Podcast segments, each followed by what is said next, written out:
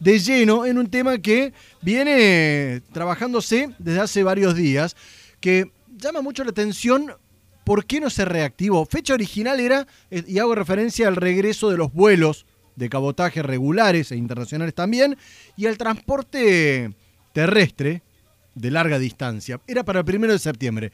Se fue postergando hasta que finalmente el fin de semana pasado, el jueves en realidad, se habilitó al regreso. Estamos en línea ya mismo con eh, Paola Tamburelli, quien es eh, la titular de la ANAC. que es la ANAC? La Asociación eh, Nacional de Aviación Civil. Paola, el gusto de saludarte. Jonathan Cloner de este lado. ¿Cómo te va? Buen día, Jonathan. ¿Cómo están? Bien. Bueno, grato con la noticia y reconfortante de que deberían estar volviendo esta semana los vuelos regulares, ¿no? De cabotaje. ¿Cuándo estarán regresando? Exactamente. Exactamente, a partir del jueves pasado, como bien dijiste, se anunció el regreso de vuelos. El viernes estuvimos trabajando tanto en el Ministerio de Transporte como en la Administración Nacional de Aviación Civil, que es la autoridad aeronáutica, en la implementación de esta decisión y el viernes mismo hablamos con todas las líneas aéreas habilitando NASA que nos presenten las programaciones regulares a, las, a los distintos eh, lugares del país. Esto se hace a partir del día de hoy, que es cuando nosotros venimos hablando ya con los gobernadores, porque por supuesto eh, seguimos, la pandemia no desapareció, ¿no? Y, por la evolución del virus hay algunos lugares, algunas provincias que, que están mejor que otras, eh, por eso dimos la posibilidad a los gobernadores a que nos digan si, si realmente ellos consideraban que la provincia iba a habilitar a, los pasajeros de los vuelos. Por suerte la mayoría de, de, ellos ya me están confirmando que sí. Así que al momento que se dé la aprobación, también por supuesto hay que considerar otras cuestiones que tienen que ver con la seguridad operacional de los vuelos. Totalmente. eso continúa siendo una prioridad. Así que al momento de aprobarlos ya podemos decir que regresaron los vuelos regulares en Argentina. Paola, me decís que hoy te van a reconfirmar cuántas provincias que se abren al regreso de, de, la, conectividad. Sí, correcto. En realidad es reconfirmar porque nosotros estuvimos hablando con ellos y todos dijeron que sí. Todas las provincias, los 24 distritos, digamos. Exactamente, pero estamos esperando ahora eh, que nos den el ok a las programaciones regulares, es decir, a cuántas frecuencias piensan las empresas operar en cada destino. Pueden ser cuatro en algunas provincias, dos en otras, uno en otra, en un principio, porque bueno, no todos los pasajeros todavía están habilitados para subirse a los aviones. Repasamos, Paola, hoy por hoy, a ver, con la salida de la TAM Argentina queda volando aerolíneas, queda volando Flybondi y queda volando eh, JetSmart solamente como vuelos de cabotaje, ¿es correcto? Queda Aerolíneas Austral, queda Flybondi, queda JetSmart, queda American Jet, queda LASA, queda otras líneas aéreas que si bien en algunas localidades no, no son... Pero eh, LASA, ¿qué conecta? queda LADE, queda este, quedan las de pequeño porte. La realidad es que tenemos una red en el interior bastante importante, sobre todo con líneas aéreas de, eh, de, de, aeronaves de pequeño porte, que para nosotros era muy importante volver a establecer la conectividad porque, bueno, es un territorio enorme, ¿no? Y, y, la realidad es que con otros modos de transporte se complica mucho. Eh, la conectividad teníamos todavía eh, conocimiento de, personas varadas en el interior que tienen residencia en otra provincia y no podían regresar. Me, eh, quedo pensando en dos en dos puntos muy importantes. Uno, el aeropuerto del Palomar que se instaló siendo el tercer aeropuerto más importante del país, detrás de Aeroparque de Córdoba, siendo la tercera fuerza. ¿Vas a ir funcionando con normalidad? ¿Está autorizado a que a que se opere en el Palomar? por supuesto, desde el punto de vista aerocomercial, Palomar estuvo operando incluso en pandemia. Las restricciones ahora tienen que ver con cuestiones sanitarias que impuso el Ministerio de Salud de lo denominado eh, corredor seguro. Los corredores seguros, que son aquellos aeródromos que están permitidos de operar porque cuentan con todos los eh, protocolos y procedimientos y, organismos involucrados en lo que es la operación de, un aeropuerto, que son muchos, hoy está centrado en Ezeiza por una cuestión sanitaria.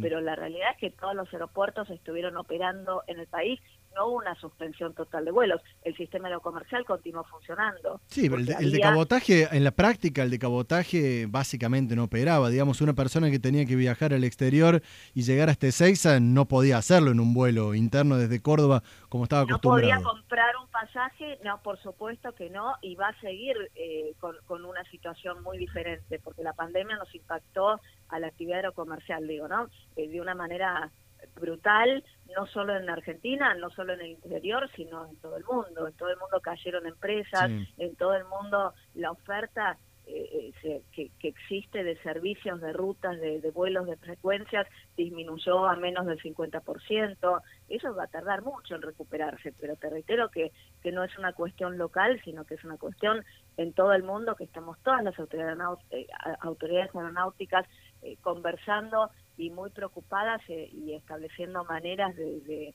ante una falta de presupuesto como, como tenemos en Argentina, cómo hacemos para reactivar el mercado y que no se siga disminuyendo esta oferta con una demanda restringida por motivos sanitarios. ¿Me das pie con esto, Paola? Eh, digo, estamos en línea con Paola Tamburelli, quien es la titular de la Administración Nacional de Aviación Civil, que es la entidad que rige, básicamente, la aviación aerocomercial en el país. ¿Me das pie a consultarte la situación que, que queda Córdoba? Córdoba tenía una conectividad muy fuerte, generada en los últimos años con, como ya te nombré antes, con Flybondi, con eh, la propia Aerolíneas Austral, con, Aerolíneas Argentinas Austral, con JetSmart y particularmente con la TAM, donde evitamos irnos a Ezeiza para hacer un viaje internacional desde Córdoba.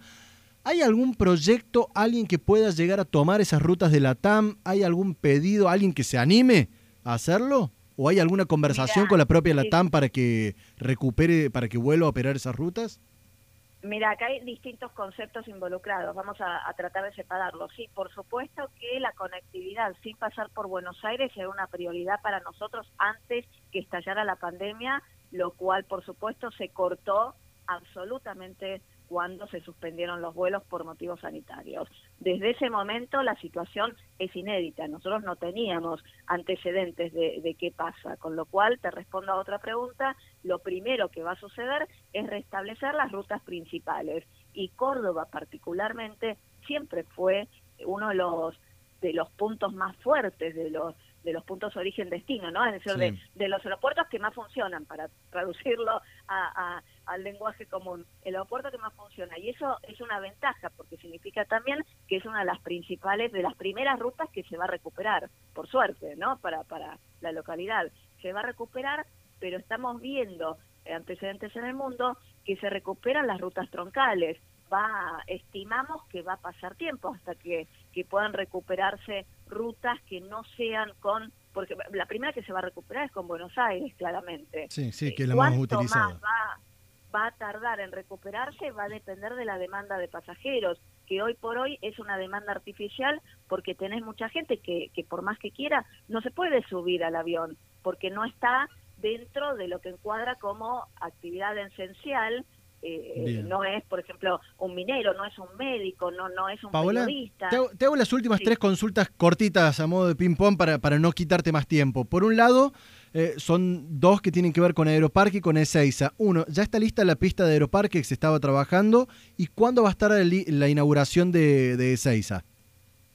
La inauguración de Ezeiza en realidad no, no existe porque estuvo siempre funcionando Ezeiza. Digo, todo el nuevo edificio. Más de 800 800 vuelos, con lo cual una inauguración no, no sé, perdón, no sé bien a qué se refiere porque eh, cuando está funcionando en pandemia ya están protocolos establecidos. No, me hago referencia al nuevo edificio, a toda la obra que se estaba haciendo en Ezeiza. Ah, las terminales, las terminales, eh, no, la realidad es que, que falta un mes, no, no, no más de uno o dos meses este, para que para que se inauguren o se puedan ver, pero eso es algo más accesorio. Eh, sí tiene que ver con una obra eh, de mucha más envergadura lo que se está haciendo en el parque, porque se está extendiendo la pista, se están haciendo más calles de rodaje, esas obras ya se iniciaron y eh, si bien estimaban terminarlo el primero de diciembre, yo lo veo muy difícil que eso suceda y entiendo que se va a postergar para el mes de, enero del año próximo, pero eso sí va,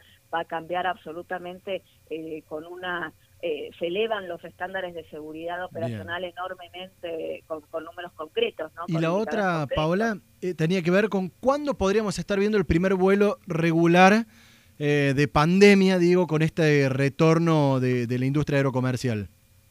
A Córdoba específicamente. A Córdoba específicamente. Esta semana. Esta semana. Esta semana entiendo que lo van a recibir y, y va a ser, entiendo que de mucha satisfacción para todos verlo. Bien, eh, la verdad que me gustaría seguir charlando, llevamos eh, una buena cantidad de minutos y no quiero quitarte más tiempo, pero ¿habrá obras para el aeropuerto de Córdoba? ¿Están previstas?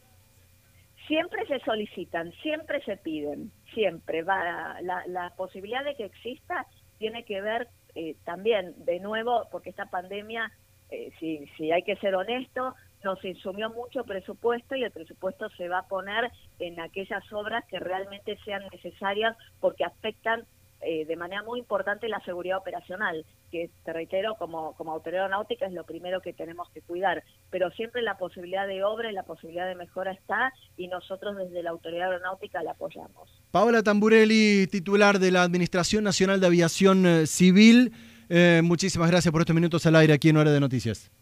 Gracias a ustedes, que tengan lindo día. Hasta luego.